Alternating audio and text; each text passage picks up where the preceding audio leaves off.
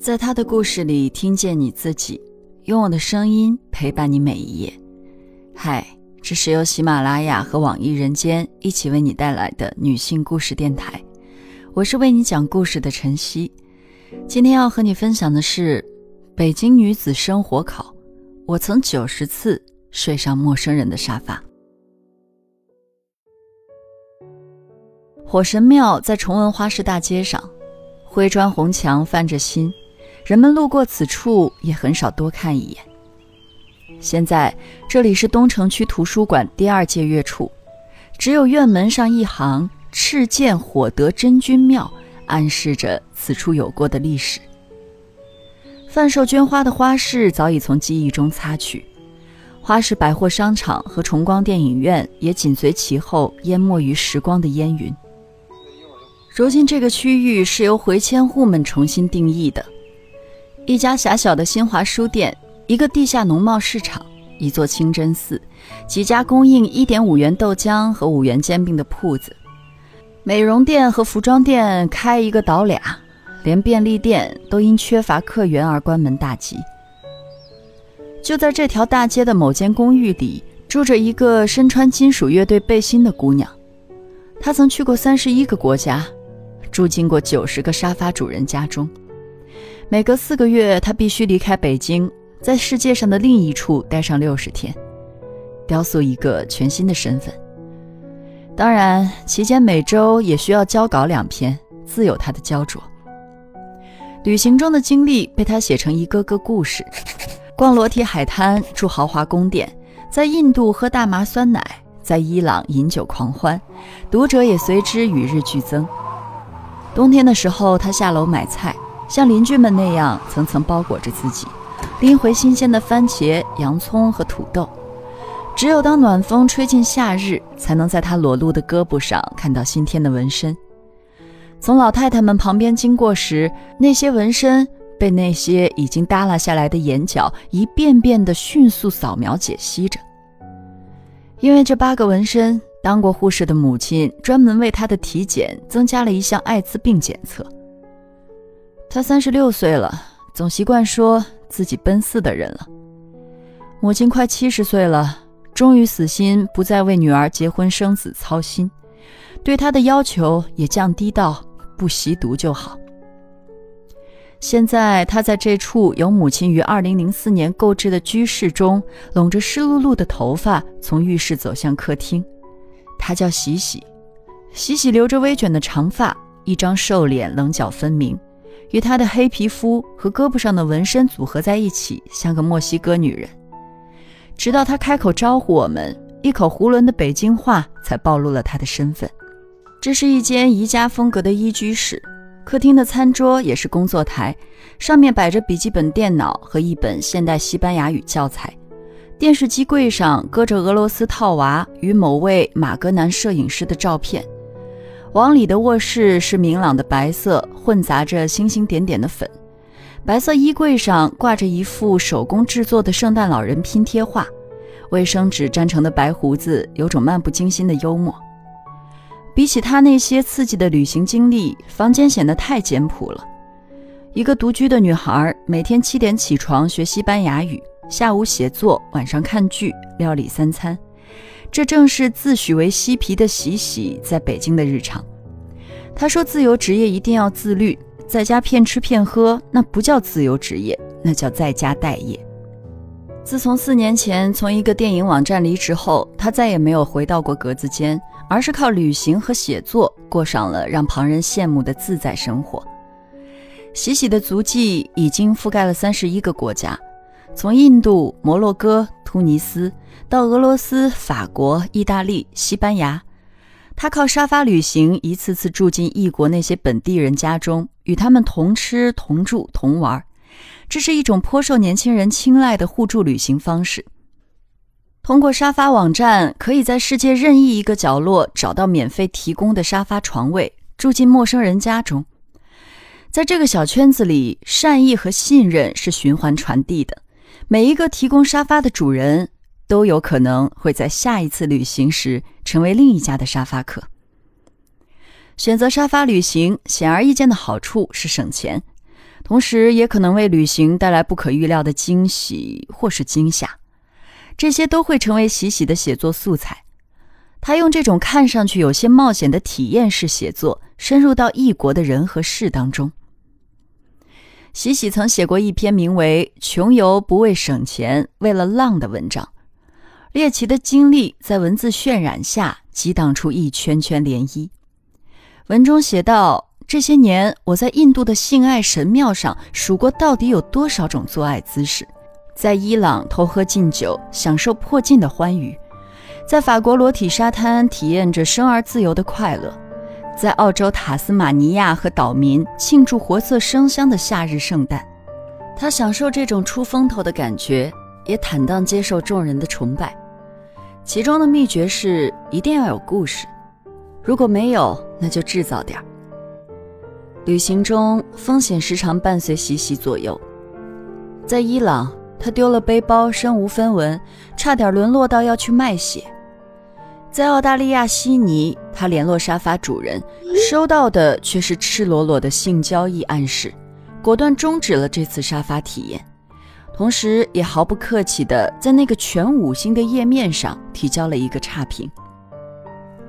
她是典型的东北大妞。大大咧咧的个性中有着极为随和的一面，但在该表现强硬时从不示弱。在摩洛哥马拉喀什老城，一个带路小哥试图诓走喜喜一百欧元，遭到他迎头痛骂。在气势上震慑对手时，胳膊上那一排纹身功不可没。当然，并非从未有过恐惧。二零一五年，喜喜只身一人前往印度。当飞机在孟买上空缓缓下降时，他将脸贴近舷窗，俯瞰这座城市。这是一个因层出不穷的轮奸新闻震惊世界的国度。明晃晃的色彩闯入到混乱而无序的贫民窟，恒河水将一切无声无息地沉浸在一片神圣与肮脏之中。在最初的一周，喜喜见识了孟买的千人洗衣厂和果阿的嬉皮聚集地。那是一种让人迷恋的混沌美。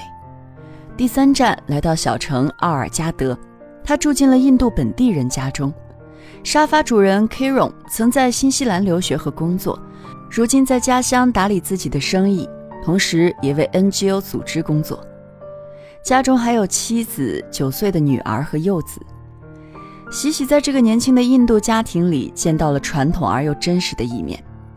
女性在此地的生存处处受限。那个夏天，暑热正浓，为了尊重当地习俗，也为了自我保护，他每天只能裹得严严实实外出。回到 Kiron 家中，正想换上家居短裤透透气，却遭到了 Kiron 妻子的制止。他告诫喜喜，穿成这样子在院子里会引来邻居们的指指点点。而当喜喜试图换上长裤去院子里抽烟时，这位印度妻子再次劝说他移步房顶。因为女性在公众场合抽烟是会被当作坏女人的。相比旅行者，长期居住在此的人们早已将限制过成了日常。男人是这个家庭里绝对的权威，妻子和女儿只能言听计从。九岁的女儿早早学会看父亲脸色行事，帮助母亲做家务、照看弟弟。那时恰逢 BBC 纪录片《印度的女儿》上映不久。影片中的一段话让喜喜始终无法忘记：我们有最好的文化，但是在我们的文化里，女性没有一席之地。另一些时候，对女性的歧视和骚扰是并存的。在中东和北非，很多男人一边向喜喜行注目礼，一边毫无节制地冲他大喊 “Japan Japan，空尼基哇”，随后爆发出一团哄笑。在印度，与喜喜合影的青年们肆无忌惮地将手揽上她的腰；在摩洛哥，当喜喜身着无袖长裙路过清真寺时，一个不相识的老人冷不防吐来口水。聊到这些事时，喜喜说：“他不期待更多，但是希望能做到男女平权。”西西不知道自己的性格基因与这座古老城市有多少关联。但他深深体会到出生和成长在北京的幸运。六七岁时，父母便带他走遍了周边的城市，开启了人生最初的旅行。也因为相对稳定的生活，他无需向现实妥协。他清楚，假设他生活挣钱压力很大，自己可能不会到处去旅行，也不太可能自由职业。每次结束旅行回到北京，喜喜都会松一口气，重新又投入到舒适与规律的日子里。而每当这样的生活重复几个月，他一准儿又想要逃离。现在，对于这座生活了三十六年的城市，他少有家的依赖。北京早已变了样，儿时乘坐三路车放学回到崇文那一片平房的场景，只存在记忆里。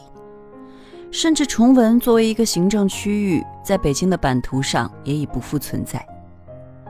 喜喜想起每次旅行异国，提到北京，人们总要惊呼污染、雾霾。他也慎重考虑过，等父母走后，就离开北京，去另一个城市探索。西西清楚，在这座以包容著称的城市，存在一种从外向内辐射的鄙视链。一些北京人歧视一切外地人，而就算北京人自己，东富西贵、北贫南贱的老话，也成为这些人心中划分等级的依据。喜喜相信，即使在巴黎和纽约，相似的歧视也难以回避。但他理解人们对大城市的向往。早年，他的姥姥姥爷也同样是从河北来北京谋生，这里遍地是机会。出国旅行的次数越多，对于地域所带来的身份认同，喜喜的感受越来越模糊。学英语、西班牙语，在家里调制鸡尾酒和意大利面。他的哥们儿也以鼓楼的老外居多，只有在聊得嗨时，才能发现他的北京口音偷偷跑出来。喜喜说，在北京能称得上朋友的人已越来越少，而他自己也与主流生活越走越远。他不知道别人会如何定义他的生活，失败也好，戏剧性也好，反正他都不在乎。几年前，从格鲁吉亚坐大巴去土耳其东部时，看着窗外大片的荒原和群山急速倒退，他豁然开朗。当人身处于自然当中，渺小的如同尘埃一样，以前那些办公室斗争真的都不算什么，很多事情都不值得一提。住过豪华的宫殿、顶级的五星级酒店，也住过穷人家的床垫。他见识过有钱人的纸醉金迷，也见过底层人民的艰辛，什么都体验过了，就不会太在乎是富有还是穷有。学着用更慈悲的心去看世界，也会更加确信自己到底想要怎样的生活。他曾在写作中用一种自嘲的语气，将自己归类为大龄单身无业女青年。文章发表后，却发现编辑在“女青年”后面用括号加上了“屌丝”二字。他也不气恼，毕竟媒体想要吸引大家点击，他自己倒是无所谓，反正就是这么生活的。再次回到北京，与母亲斗智斗勇几十年的喜喜发现，母女俩终于达成了共识。有一天，母亲开玩笑似的对他说。等自己以后死了，别给母亲买墓地，留着钱还能再出去玩。他也玩笑似的回应：“对我肯定不能给你买。”今天的故事就分享到这儿，感谢你的收听，欢迎在音频下方留下你的感受和故事，与千万姐妹共同成长，幸福相随。我是晨曦，下期见。